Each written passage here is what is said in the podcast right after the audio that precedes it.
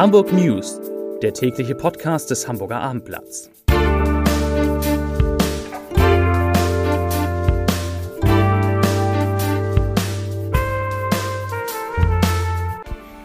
Hallo, herzlich willkommen und moin moin. Mein Name ist Stefan Steinlein. In unserer kleinen Nachrichtensendung geht es heute um die weiter gesunkenen Inzidenzzahlen in Hamburg, um eine Warnung im Umgang mit dem gelben Impfausweis, um viel heiße Luft, um die Weigerung, neue Flächen für den Bau von Einzelhäusern auszuweisen und um die neue Ehrenkommissarin der Hamburger Polizei. Doch zunächst, wie immer, die meistgelesenen Artikel von abendblatt.de. Auf Platz 3 Inzidenz bald einstellig, neue Corona-Zahlen für Hamburg. Auf Platz 2 Schuss in der Hamburger City, Möwenhasser lösen Großeinsatz aus. Und auf Platz 1, also der meistgelesene Artikel heute, Hamburg schwitzt, Wetterexperte, keine normale Hitzewelle. Und damit kommen wir zu den Nachrichten. Und die gute Nachricht gleich zu Beginn. Wir nähern uns langsam, aber sicher der magischen Null. Die Zahl der bestätigten Corona-Neuinfektionen ist am Donnerstag nur noch um 21 Fälle gestiegen. Das sind 31 weniger als am Mittwoch und 37 weniger als vor einer Woche. Die 7-Tage-Inzidenz sank von 14,6 auf 12,7. In den Hamburger Krankenhäusern wurden nach Angaben der Gesundheitsbehörde am Mittwoch 51 Covid-19-Patienten behandelt. Das sind genauso viele wie am Dienstag, aber zehn weniger als vor einer Woche. Auf den Intensivstationen lagen 27 Corona-Kranke, zwei weniger und fünf weniger als vor einer Woche. Nicht nur für Aktionäre des Unternehmens CureVac war diese Nachricht aus der Nacht ein schwerer Rückschlag. Der Tübinger Impfstoffkandidat hat in einer Zwischenanalyse nur eine vorläufige Wirksamkeit von 47 Prozent gegen eine Covid-19-Erkrankung erzielt und damit die vorgegebenen Kriterien nicht erfüllt. Ursprünglich hatte das Unternehmen den Impfstoff schon im Juni zugelassen spritzen wollen. Die Bundesregierung hatte den CureVac-Impfstoff zunächst auch als Teil der Impfkampagne eingeplant. Nach den damaligen Lieferprognosen erwartet das Gesundheitsressort im März für das gesamte Jahr 323,7 Millionen Impfdosen. Davon wiederum sollten 24,5 Millionen von CureVac kommen. Aktuell rechnet das Ministerium nicht mehr mit Lieferungen durch das Unternehmen. Dosen des CureVac-Impfstoffs waren in unserer Terminplanung nicht vorgesehen. Dass sie absehbar nun nicht eintreffen werden, hat deswegen keine unmittelbaren Folgen. Das sagte Martin Helfrich, der Sprecher der Hamburger Gesundheitsbehörde, zu dem Thema. Unterdessen warnt die Krankenkasse Barmer Hamburg vollständig gegen Corona geimpfte Menschen davor, sich mit ihrem ausgefüllten gelben Impfausweis zu fotografieren und das Bild im Internet zu veröffentlichen.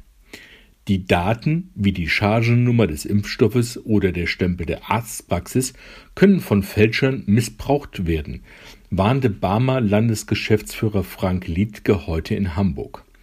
Die Covid-19-Impfung ist in der Regel in dem gelben Heft mit einem Aufkleber, dem Datum sowie den Daten der Arztpraxis sowie einer Unterschrift versehen. Ein ganz anderes Thema. Heiße Luft aus Nordafrika bringt die erste Hitzewelle des Jahres und Temperaturen von bis zu 37 Grad Celsius. Schon heute dürfte in Hamburg vielerorts die 35 Grad Marke geknackt sein. Der Grund für die Hitze ist tropische Luft aus der Sahara. Wer nachts auf eine Abkühlung hofft, wird aber enttäuscht. In Hamburg sinken die Werte in der Nacht lediglich auf 16 bis 21 Grad. Der morgige Freitag könnte eine leichte Abkühlung durch einzelne Schauer und Gewitter bringen. Die Temperaturen bleiben aber immer noch hochsommerlich. Auch das Wochenende bringt eine Hitze von mehr als 30 Grad. Bezirksamtsleiter zu unserem nächsten Thema. Bezirksamtsleiter in Hamburg gehören eher selten zu Politikern, die bundesweit Schlagzeilen machen. In diesem Jahr aber konnte sich der Grüne Michael Werner Bölz kaum vor Presseanfragen aus dem In- und Ausland retten. Denn er will keine neuen Flächen für Eigenheime in seinem Bezirk Hamburg Nord ausweisen.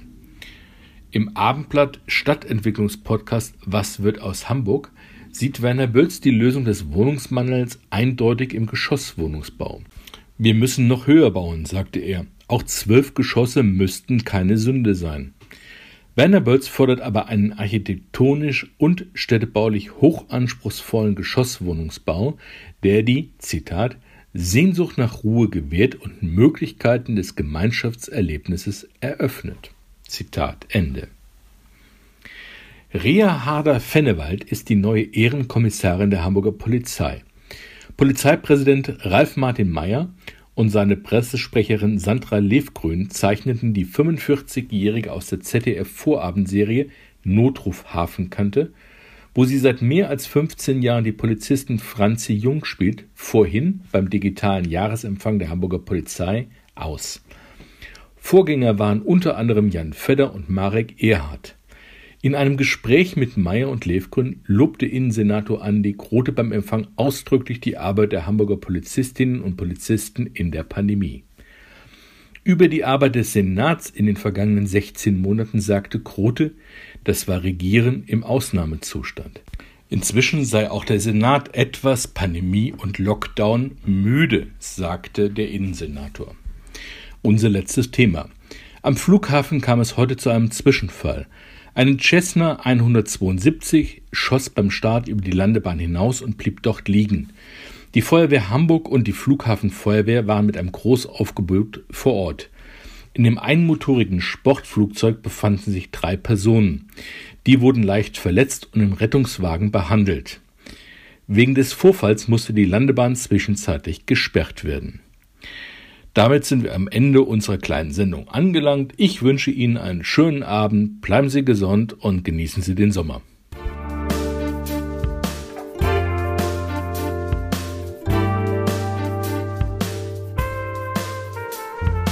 Weitere Podcasts vom Hamburger Abendblatt finden Sie auf abendblatt.de slash podcast.